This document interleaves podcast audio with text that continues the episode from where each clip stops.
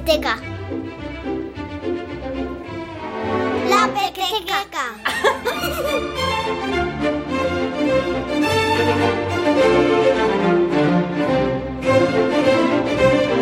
Hola, ¿qué tal? Bienvenidos a La Pequeteca, un espacio en Radio 5 que apuesta por la lectura y la literatura infantil. Hoy con una obra que es una joya, de esas que guardar para leer y releer con distintas generaciones de primeros lectores y veteranos. Esta pequeteca abre sus puertas y ya era hora a Chiqui Fabregat. Soy Chiqui Fabregat, soy la autora de Cuentos y Leyendas de España y de la editorial Anaya y soy además eh, escritora de literatura infantil y juvenil y profesora de escritura. Dicen los valientes que se atreven a acercarse al montículo blanco por la noche que aún se escuchan los susurros de la princesa y su hija mientras esperan que el príncipe vuelva para rescatarlas. Ilustrado por Sara Porras, son 52 leyendas, una por provincia, que Chiqui Fabregat empezó a descubrir de la mano de otro escritor, Pablo Reina. Sin darme cuenta, en, todos mis libros, en las novelas que he publicado para niños, para adolescentes, siempre aparece algún componente de leyenda. Y entonces eh, Pablo Reina, que es mi agente en, en Tormenta, me dijo, oye, ya que siempre tiras de leyendas, entonces te gustan las leyendas, ¿por qué no le proponemos a Anaya una, un libro de leyendas? Y entonces sí, se les propuso a la editorial y, a ellos les encantó también la idea. Chiqui recoge el juego, el de imaginar algo, porque esa es la base de toda leyenda, imaginar por qué está ahí, por ejemplo, una montaña, qué es lo que ocurre en la leyenda de Murcia, o imaginar a qué se debe una escultura bellísima en una lápida del cementerio de Ciudad Real. Para Tomás, Apolonia no solo era guapa, era perfecta. Pensó que esa belleza tenía que conservarse para siempre de alguna forma y encargó un retrato de la mujer. El pintor pasaba las tardes frente a Apolonia, plasmando con cuidado cada rasgo de su cara, la delicadeza de sus manos, la perfección de su piel y el color profundo de sus ojos.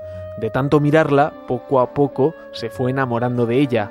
No fue algo instantáneo, el amor fue calando despacio y para cuando quiso darse cuenta, se había instalado en su corazón de forma permanente. Todas las leyendas que aparecen son leyendas que, yo he recogido eh, en, bibliotecas, buscando información, leyendas que están ahora mismo en la tradición oral y que se pasan de familia a familia. Cuando hay diferentes versiones de una leyenda, Chiqui escogía una, pero le fascina poder encontrar diferentes versiones de la misma. Había en el pueblo un hombre rico, malhumorado y tuerto, del que decían que pegaba a su mujer y a sus hijos. Cuando aquel hombre oyó contar lo que había pasado, llenó un zurrón de comida y bebida y se fue en busca de las brujas. No tardó mucho en encontrarlas, pero en lugar de ofrecerles lo que llevaba en el zurrón o sentarse a charlar con ellas, les ordenó que le curasen el ojo. Incluso amenazó con golpearlas con un palo si no lo hacían rápido. Las brujas no eran malas, pero tampoco les gustaba obedecer órdenes, y menos aún de gentes malvadas y poco amables, así que se acercaron a él, lo rodearon y le pusieron la joroba que le habían quitado al otro hombre. Las siete brujas no solo son leyenda en arenas de San Pedro, en Ávila, también en muchos puntos de la geografía. Muy gracioso ver qué tipo de, leyendas hay según qué zona de España estás, ¿no? Porque hacia el norte hay muchas leyendas mágicas, muchas leyendas con, seres mágicos, por supuesto donde hay costa hay muchas leyendas de sirenas, de seres marinos.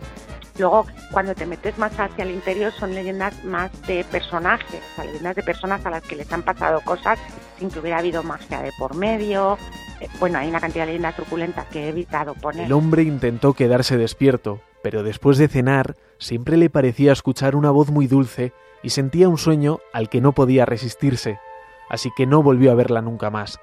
Mientras, ella aparecía cada mañana para cuidar su casa y a sus hijos, y al despedirse, dejaba escapar un par de lágrimas que se convertían en perlas. La mujer de agua de Barcelona es una leyenda preciosa a la que Sara Porras da una luz lunar que hipnotiza y atrapa. Cada historia, el personaje tiene su, propia personalidad. El gigante de Mandronius es maravilloso. Entonces cada personaje tiene toda la personalidad en esa cara o en esos gestos. El demonio de Guayota, el tejón de Pontevedra o la princesa enamorada del Cid de Teruel. La princesa pasaba las mañanas en el castillo de su padre, el rey moro de Albarracín, peinando su melena con un peine de oro y piedras preciosas. Luego, por las tardes, salía a pasear por los alrededores del castillo y oía hablar del gran Cid campeador, el héroe castellano más valiente, más fuerte. Estos 52 cuentos y leyendas de España recorren el norte y el sur, el este y el oeste, y en la portada, Egusquilores, espada, peine, anillo o la pareja de oro de Badajoz enredan al lector para querer saber más sobre las historias que hay detrás de esos objetos. Hay historias que esto me parece precioso, hay historias que se repiten eh, en diferentes sitios. El, lagarto, el famoso lagarto de Jaén, que en Jaén está disecado, está el lagarto expuesto. Eh, esta leyenda aparece en seis o siete sitios diferentes de España. Se nota que Chiqui se lo ha pasado en grande escribiendo estas 52 leyendas y que ahora solo quiere dedicarse a eso. Pero es que además dan para mucho porque se entera de otras nuevas y sobre todo sabe que este libro es muy de lectura en familia. E, el libro en general es un vínculo maravilloso para, para, hacer, eh, para hacer familia, para hablar con los chavales, para el libro es un vínculo además de otras muchas cosas. Entonces este libro yo creo que tiene ese componente de poder sentarte a hablar con ellos de lo que han leído o de lo que tú has leído y contárselo. Esta pequeteca termina con El lagarto de la Magdalena, que esta vez está en Jaén, pero ¿quién sabe quién? La pequeteca, coletilla Oliver, Radio 5. Todos en Jaén vivían asustados por el dragón de la fuente de la Magdalena, Muchos lo habían visto pasearse por los alrededores del manantial y meterse después a dormir a una cueva cercana. Temían que se zampase de un bocado a las ovejas que se acercaban a beber o incluso a los vecinos que iban a buscar agua, así que dejaron de visitar el lugar.